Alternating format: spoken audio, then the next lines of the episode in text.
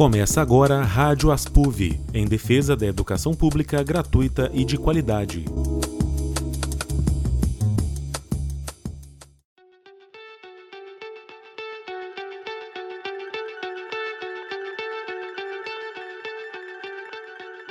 Olá, sejam todos e todas muito bem-vindos ao Rádio Aspuv, o programa da Aspuv, a seção sindical dos docentes da UFV. Aqui é um espaço para falarmos sobre assuntos que impactam diretamente o nosso dia a dia, como os direitos trabalhistas, os direitos sociais, a educação, os serviços públicos e a democracia. O que atentados a escolas brasileiras, os atos golpistas de 8 de janeiro e o negacionismo frente à pandemia da Covid-19 têm em comum?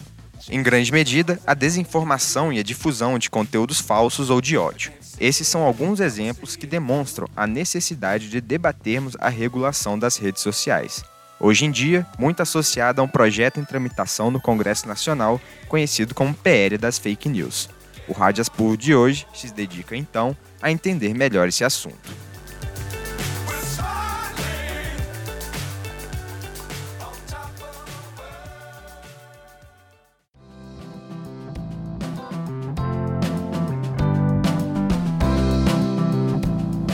Provavelmente você se comunica com seus amigos pelo WhatsApp, segue algum influenciador no Instagram ou compartilha conteúdos que considera interessantes pelo Facebook. As redes sociais e os aplicativos de mensagem estão aí, imbricados no dia a dia da maioria da população brasileira. Para se ter ideia, somos o terceiro país que mais usa as redes no mundo. Por trás de tantas facilidades e maravilhas, no entanto, existem questões muito sérias e que trazem reflexos perigosos para a vida nacional. Talvez o exemplo mais emblemático seja a difusão sem controle de notícias falsas, as chamadas fake news. As notícias falsas tiveram um papel fundamental nas eleições dos últimos anos. Quem não se lembra dos fantasiosos kit gay, ideologia de gênero e fechamento das igrejas? Sem esquecer da pandemia da Covid, quando o negacionismo ganhou força a partir da difusão de informações mentirosas e absurdas, como as de que quem tomasse vacina desenvolveria doenças como o câncer. Outra questão gravíssima são os perfis que difundem conteúdos nazistas e fascistas. Isso ficou evidente no aumento dos atentados a escolas e creches no Brasil. Essas mensagens de ódio, sem qualquer restrição e muitas vezes até mesmo de fácil acesso, são formas de cooptar possíveis autores. Entre esses grupos, há inclusive uma idolatria e celebrações aos crimes. É aí que surge a questão: não seria possível criar regras para as redes sociais? Formas de triar conteúdos que fossem falsos e citassem o ódio e a violência, atacassem a democracia ou ferissem os direitos humanos, individuais e coletivos? E mais, estabelecer responsabilidades. Outro ponto fundamental que deve ser colocado diz respeito ao uso dos dados pessoais. As Big Techs, que são as grandes empresas do ramo de tecnologia que controlam as maiores redes sociais, têm acesso quase que indiscriminadamente a essas informações dos usuários. Esses dados, muitas vezes, são vendidos ou repassados sem consentimento. Pontos como esse são tratados no que chamamos de regulação das redes sociais. Esse é um debate necessário, complexo e que levanta discussões acaloradas, envolvendo, por exemplo, a liberdade de expressão, privacidade, direito de resposta, direitos humanos, censura, responsabilidades e muito mais. Para nos ajudar a entender o que é a regulação e como ela pode funcionar, nós conversamos com a professora da Universidade Federal do Piauí e coordenadora da Rede Nacional de Combate à Desinformação Ana Regina Rego. Confira a primeira parte da entrevista.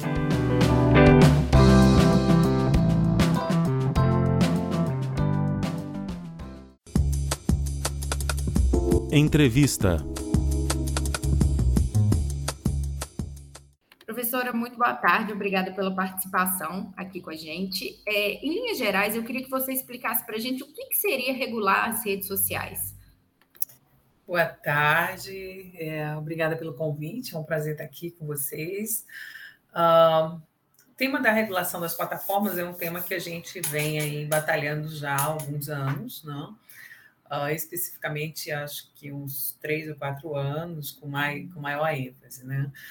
Uh, existe uma necessidade premente de se regular as plataformas digitais pelo fato de que elas se transformarem em uma terra em que o discurso de ódio, a desinformação, a misoginia, né, tem proliferado bastante porque esses discursos, né? Claro que ah, existe um mercado, existem pessoas que se aproveitam de um modelo de negócios que essas plataformas oferecem, e esse modelo de negócios uh, recomenda conteúdos que têm maior visibilidade. E esses conteúdos que têm maior visibilidade, muitas vezes, são conteúdos que tocam as pessoas mais facilmente. Então, vem com desinformação, vem com ódio, vem com mentira, e ganha aí uma, uma viralização muito, muito mais rápida. Então, por que regular as plataformas? Para que elas atendam à legislação de cada país, de cada nação, e para que esse tipo de conteúdo seja coibido, não seja recomendado nem impulsionado e muito menos monetizado. Nós temos grandes canais, né, que têm milhões de seguidores, uh, que recebem muito dinheiro desse modelo de negócio de cada uma das plataformas, são modelos distintos, não? exatamente porque trabalham com esse tipo de narrativa. Esse é um da, das questões pelos quais é preciso regular, mas também é preciso regular porque as plataformas capturam a nossa experiência, capturam os nossos dados, capturam a maneira como nós nos comportamos, e a partir daí nós somos vendidos diuturnamente para todas as empresas que veiculam a sua marca na rede. E aí há uma recomendação, há um encontro entre o dinheiro que entra e a logo que entra e as pessoas que estão na rede conforme é a sua, a, a, o seu comportamento, né? o capital de predição, o seu comportamento. Isso faz com que a gente esteja na rede como um produto. Não? Só que a gente não tem essa consciência, a gente não sabe aonde está, estão indo parar os nossos dados, a nossa experiência, as nossas memórias, as nossas fotos, etc, etc. Então, por uma série de coisas é preciso regular. E é preciso ter transparência sobre como a rede trata os usuários. É, existe uma narrativa que, de propósito, tenta confundir regulação com censura. Explica para a gente por que, que são questões diferentes. É. Uh, é uma narrativa que vem muito da extrema-direita, porque é a extrema-direita no Brasil, mas não só no Brasil, nos Estados Unidos, na Inglaterra, na, na Hungria, etc., tem se apropriado dessa narrativa, tem se apropriado primeiro do modelo de negócios que tem estratégias de marketing muito fortes e que facilitam é, a veiculação desses, desses, desses conteúdos que a gente estava falando para você. Não? Então, se confunde a censura com, com a coibição de uma determinada liberdade de expressão. Só que liberdade de expressão tem limite. A liberdade de expressão, ela termina quando começa o direito do outro. Você não pode ter liberdade de expressão para convocar um linchamento.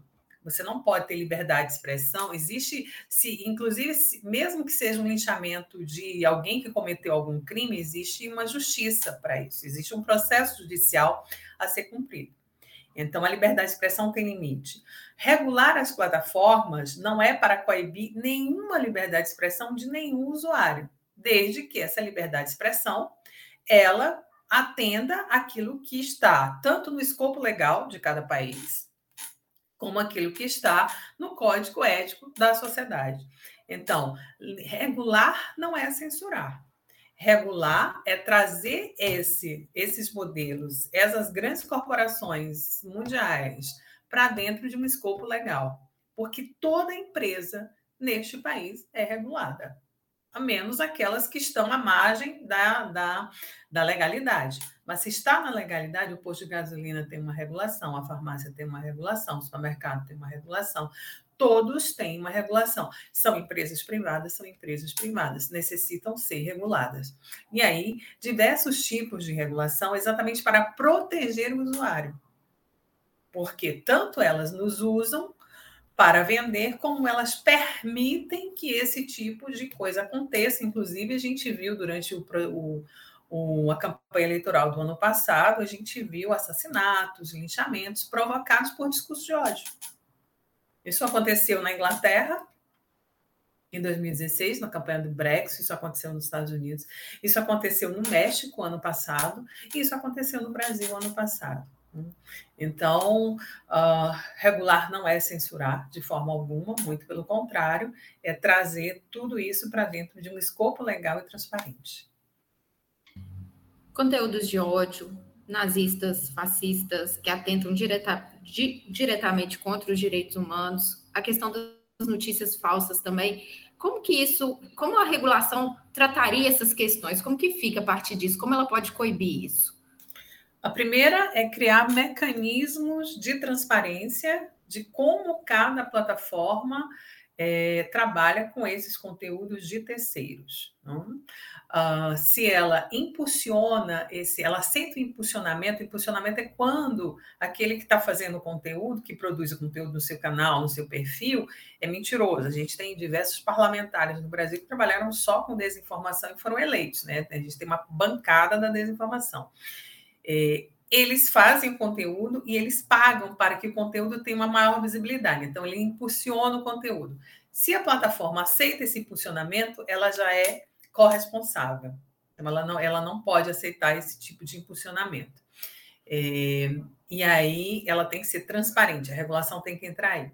Se ela recomenda, como é que quando, quando acontece a recomendação? Uma pessoa que produz um determinado conteúdo de ódio, é, o conteúdo dela, muitas vezes, é recomendada pra, para a plataforma por alguém que curtiu um conteúdo similar. A plataforma já faz com que esse conteúdo apareça no perfil do outro, aí o outro já recomenda para outro, etc.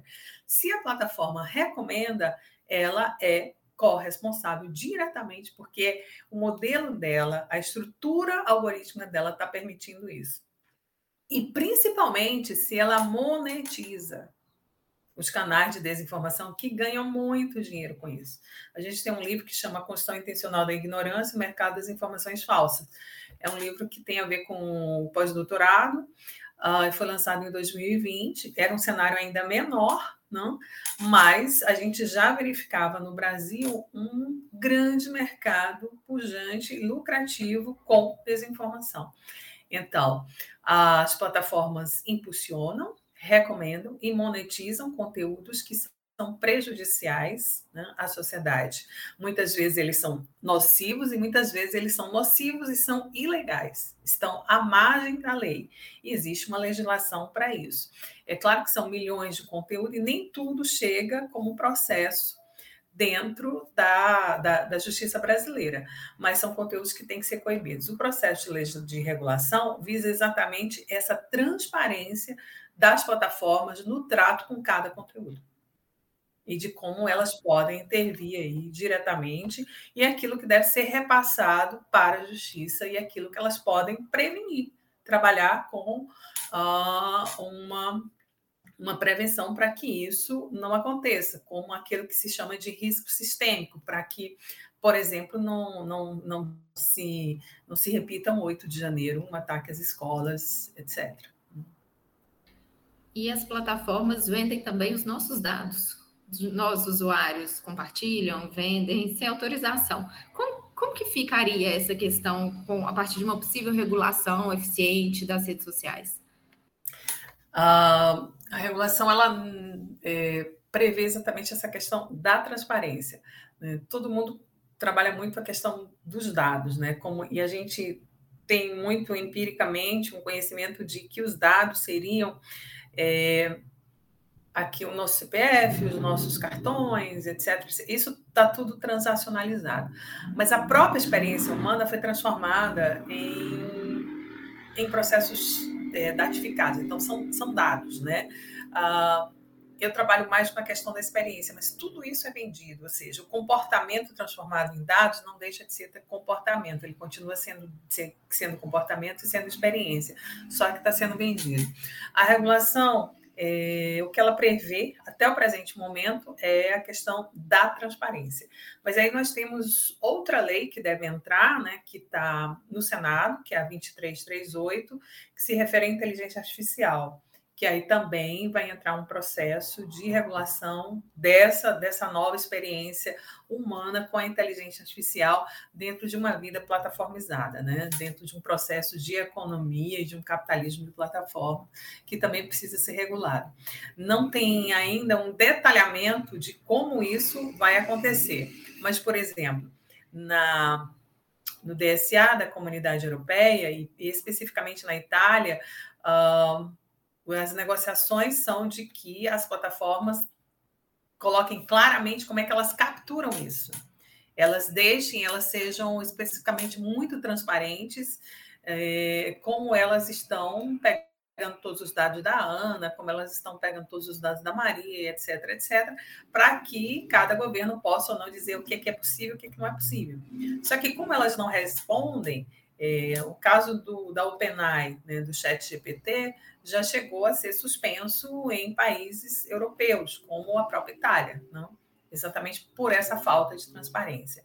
Então, acho que tudo reside nessa necessidade de que as plataformas abram a forma como atuam e se relacionam com cada usuário e de como elas capturam tudo aquilo que é nosso e que acontece diuturnamente em cada suporte. Você dorme com o seu celular do lado, ele está capturando tudo ali. Às vezes você pensa e a coisa acontece, aparece para você. E você, nossa, que assombração. Então, assim, a coisa está muito, já está muito online, muito, muito, sabe, tão intrínseco na nossa vida que a gente não está percebendo. Esse é o grande problema do modelo das plataformas, é que ela aparece a, fa, a face da plataforma que aparece para nós é a face que é aparentemente gratuita, que aparentemente facilita a nossa vida, é, que a gente pode estabelecer essa conversação online e a gente está dentro de uma plataforma, não? que a gente pode estabelecer contatos para fazer pesquisas em nível mundial. Eu estava exatamente há uma hora atrás fazendo um, um, uma, uma reunião com o pessoal da Palestina, da Índia, etc então, você, você favorece uma série de coisas, mas, por outro lado, ela não traz para a visibilidade, ela deixa nas sombras o que acontece quando a gente está dentro dessa plataforma. O que, que ela está capturando de nós aqui dentro dessa, dessa plataforma e para onde está indo tudo isso que ela captura de nós. Então, especificamente, há uma necessidade de transparência, não só no que está vigente, mas naquilo que está por vir que, que efetivamente cada uma delas pretende com o aprimoramento.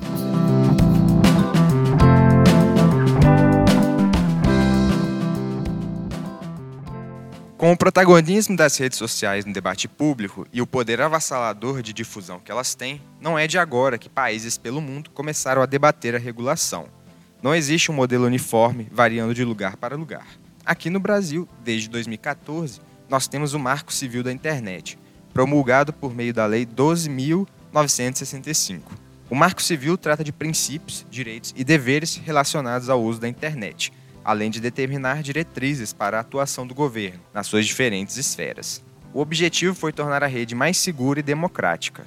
A lei foi considerada um avanço, mas ainda restam desafios, inclusive quanto à sua inteira aplicação. Alguns anos depois, veio a Lei Geral de Proteção de Dados, que regulamentou o uso, a proteção e a transferência dos dados. E agora, mais recentemente, ganhou destaque o projeto de lei número 2630 de 2020, que ficou conhecido como o PL das fake news. Essa proposta institui a Lei Brasileira de Liberdade, Responsabilidade e Transparência na Internet. Atualmente está em tramitação na Câmara dos Deputados e tem o objetivo de regular as redes sociais e os aplicativos de mensagens privadas, não incluindo aí os e-mails e plataformas de reuniões. Entre outros pontos, o PL impõe responsabilidades às empresas por conteúdos propagados e a disponibilização de relatórios de transparência de moderação, além de determinar que seja mantido o arquivo das mensagens encaminhadas em massa durante um certo período. Para assegurar que as regras sejam cumpridas, propõe ainda a criação de um órgão autônomo fiscalizador. Na segunda parte da entrevista com a professora da Universidade Federal do Piauí e coordenadora da Rede Nacional de Combate à Desinformação, Ana Regina Rego, nos dedicamos a entender melhor. Afinal, o que é esse PL das fake news? Confira a entrevista.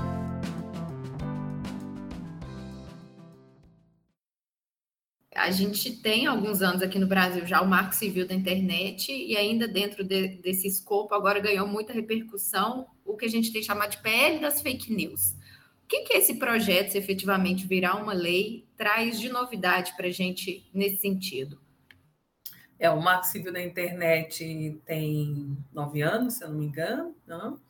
Uh, e teve em, em, grande é, repercussão a questão do artigo 19, né, que estava uh, no Supremo, né, e o, P, o PL 2630, né, 2020, né, que é o projeto de lei que foi é, chamado empiricamente de, de fake news, do meu ponto de vista muito reducionista, chamar de PL das fake news, porque trata também desse dessa questão, mas trata de uma questão estrutural muito maior. Né? Então, o projeto 2630 ele trata daquilo que, que eu estava colocando para você, né? Trata da, é, a, é lei brasileira da responsabilidade da transparência, não? Né? É, da internet e tem um nomezinho que não é exatamente esse, mas é parecido com esse aqui. Você vê. Uh, e trata especificamente de, principalmente, os mecanismos de transparência, os mecanismos no que se refere a impulsionamento, no que se refere à recomendação, no que se refere à monetização, não?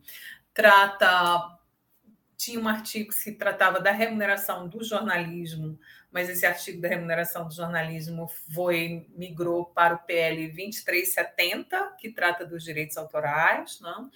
Uh, isso era tem muito a ver com o fato de que é, a estrutura negocial do jornalismo foi prejudicada em todo mundo, porque houve uma migração do fluxo de publicidade, mas, por outro lado, também houve um agravamento por conta do mercado da desinformação? Né, descredibilizando o jornalismo? Né, enquanto instituição pública. Então, há diversas complicações e diversas interveniências dessa vida plataformizada dentro uh, do, da, da, própria estrutura do jornalismo brasileiro, e aí não só das grandes eh, corporações jornalísticas, mas também do jornalismo como um todo. Né. Então, o PL das, das fake news, né, entre aspas, vem muito para isso.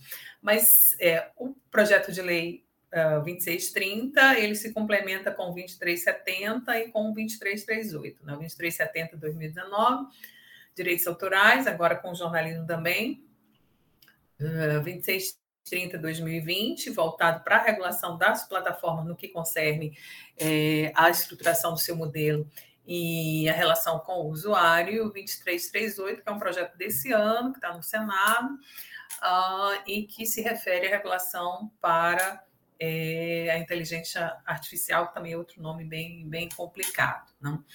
Mas o importante, que acho que a gente precisa ter em mente, é que somente a regulação mesmo que a gente consiga negociar isso, os três projetos no momento, a gente tinha uma expectativa muito grande que eles fossem votados agora, o 2630 e o 2370, o 2338 nem começou a andar direito ainda, mas o das fake news e o dos direitos autorais fossem votados agora nesse começo de segundo semestre, mas está parado porque tem aí uma reforma eleitoral e aí então começando a renegociar e efetivamente é bem complicado, porque quanto mais a gente demora para regular, mais a coisa se complica em nível é, de Brasil.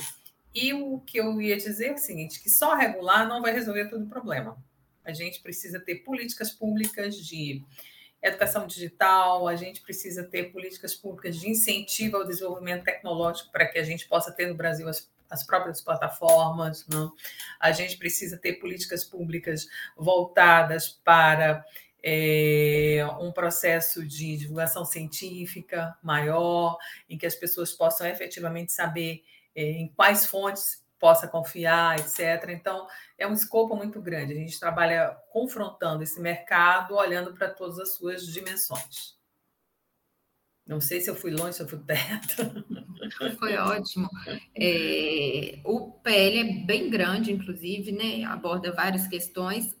Assim, eu acredito que, na minha avaliação dos pontos fundamentais, diz respeito, que a gente falou já an anteriormente na entrevista, a responsabilização pelos conteúdos divulgados, difundidos.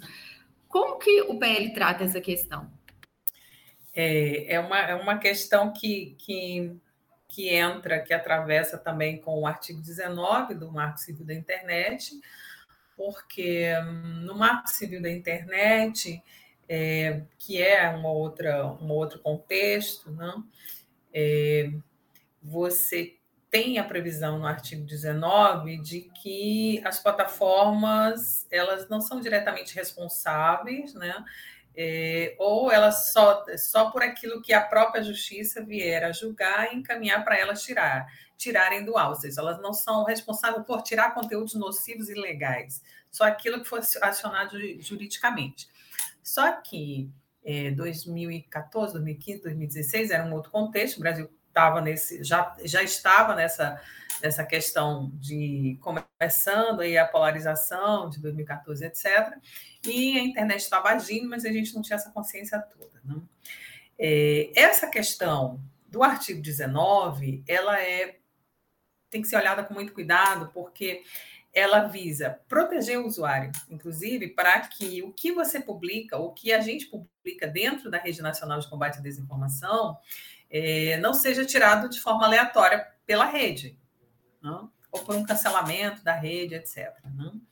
Uh, e, por outro lado, hoje em dia, você tem, nesses modelos de negócio das plataformas, um aprimoramento, que é aquilo que eu estava colocando, que se refere à recomendação, que se refere a impulsionamento, que se refere à monetização.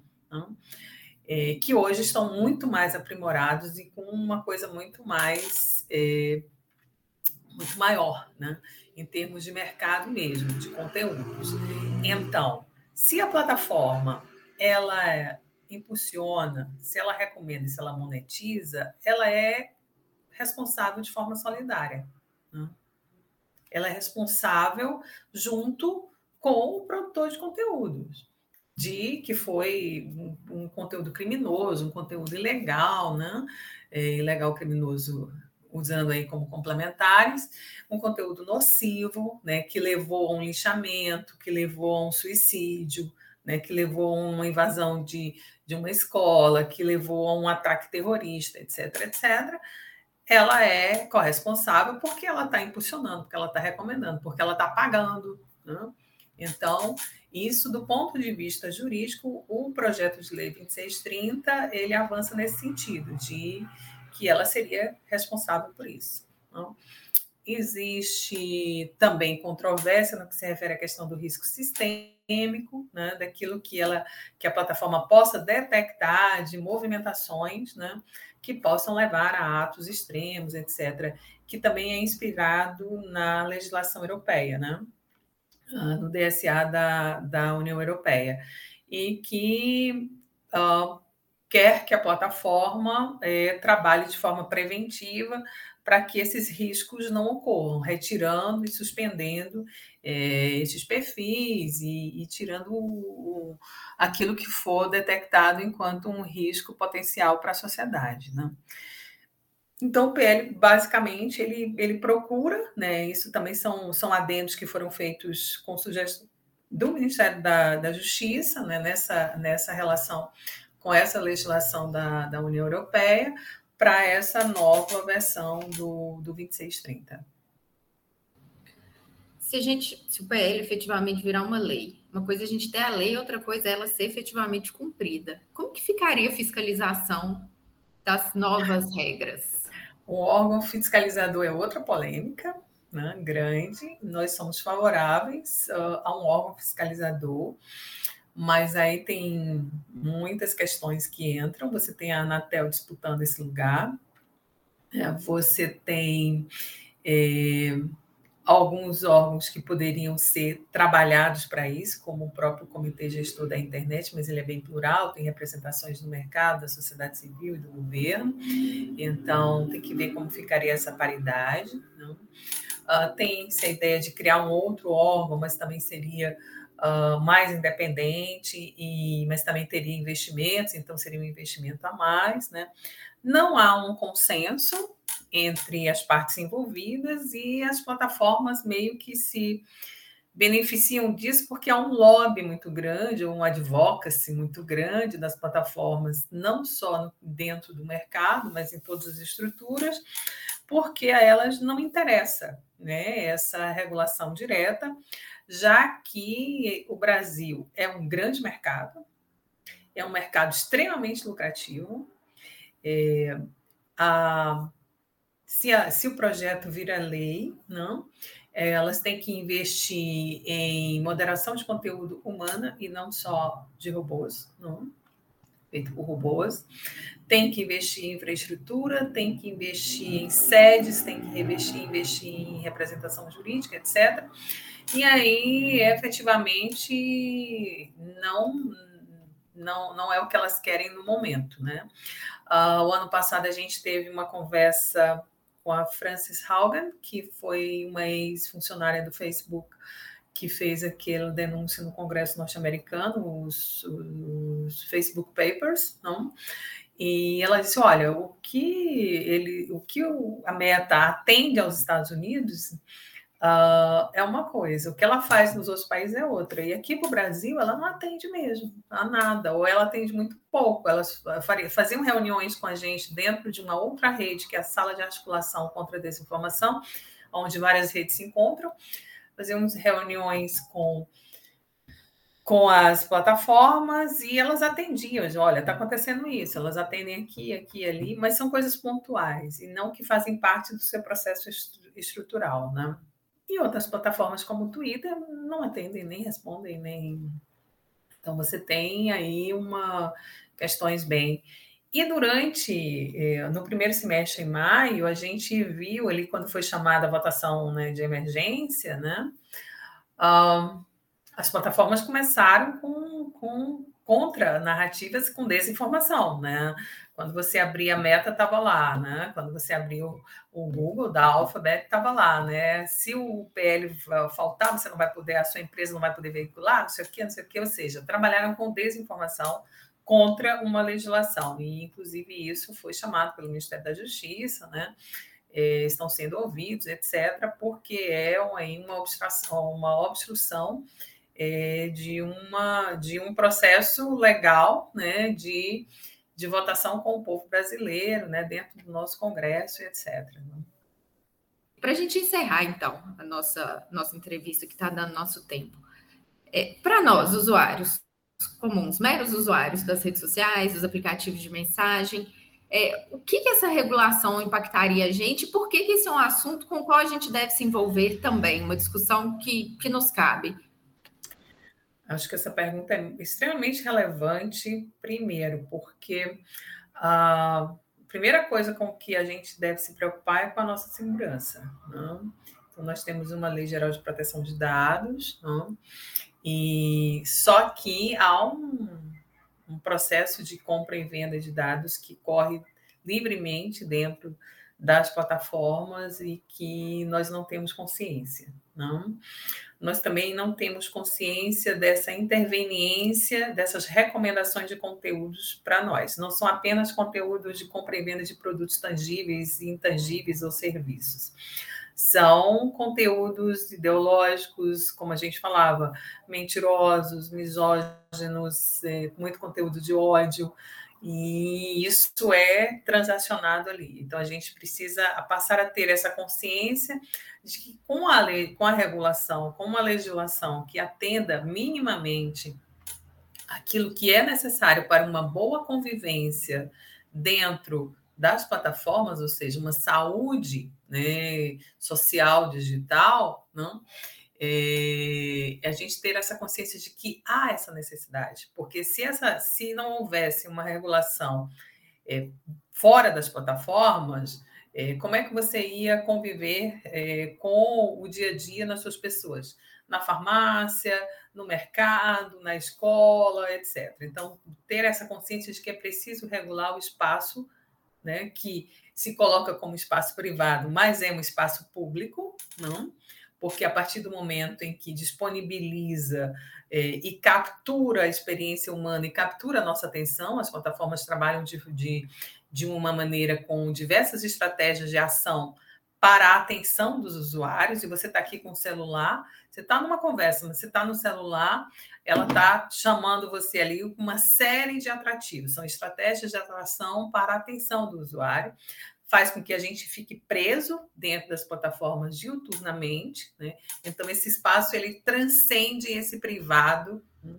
e ele passa a ser um espaço híbrido entre o público e o privado. Então é preciso é, ter uma regulação para que a gente tenha uma saúde digital, boas sociabilidades, expressões de afetividades que efetivamente contribuam com o bem comum. Né? É, a segurança, a saúde, não? Né?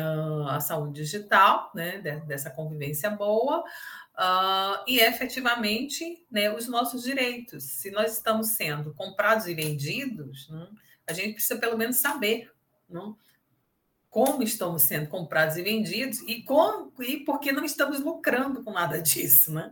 que não entra no escopo, é uma, uma outra questão, mas a gente precisa pelo menos ter consciência de que isso está acontecendo. Né?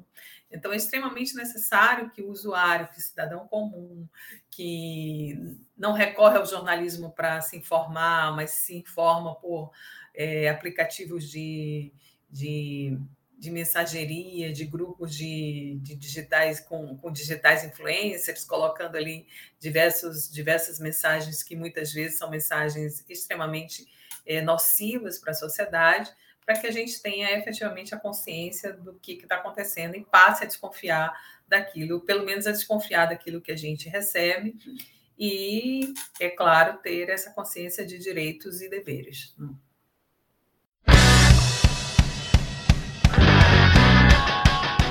E assim encerramos esta edição do Rádio Aspuv. Se você perdeu algum trecho ou quiser escutar de novo, a edição completa está disponível no Spotify, no Deezer e também no nosso site www.aspulv.org.br. O Rádio Aspulv de hoje acaba agora, mas continuamos diariamente trazendo assuntos relacionados à luta dos trabalhadores nas nossas redes sociais. Nos siga também por lá, instagram.com.br e facebook.com.br. Foi muito bom ter a sua companhia no programa. Até a próxima! O Rádio Aspuv é uma produção da Aspuv, a seção sindical dos docentes da UFV. Narração: Marco Antônio Silva Vieira. Edição: Felipe Leite. Roteiro e reportagem: Fernanda Ponzio. Diretor responsável: César Luiz de Mari.